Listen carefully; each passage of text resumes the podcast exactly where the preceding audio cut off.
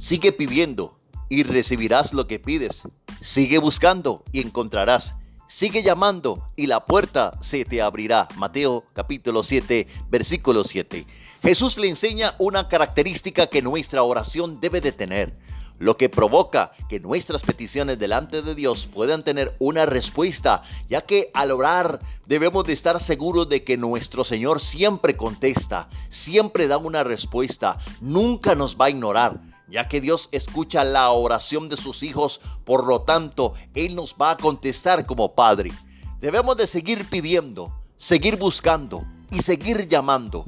Nuestra oración debe ser activa. Nuestras peticiones delante de Dios no son desde una visión pasiva.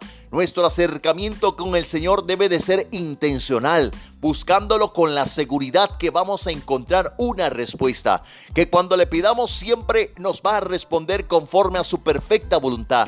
Siempre seremos escuchados por Él y siempre que toquemos a la puerta se nos va a abrir en medio de la adversidad muchas veces va a existir cansancio y cuando eso sucede, nuestra tolerancia es muy baja y queremos encontrar una respuesta inmediata.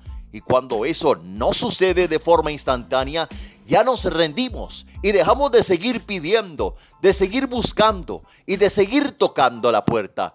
Y somos engañados que por no recibir la respuesta de inmediato, eso significa que no fuimos escuchados. Y eso es una mentira muy grande que llegamos a creer.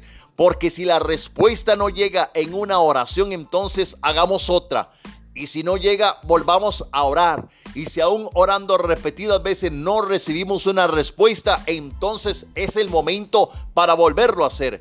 Porque la palabra dice, sigue, sigue, sigue y recibirás y encontrarás y se te abrirá Muchos hoy podemos estar cansados o frustrados en medio de una prueba, pero no podemos rendirnos ante ella, ya que Dios prometió estar en cada uno de nuestros días y que debemos de accionar e insistir en buscarlo en todo momento.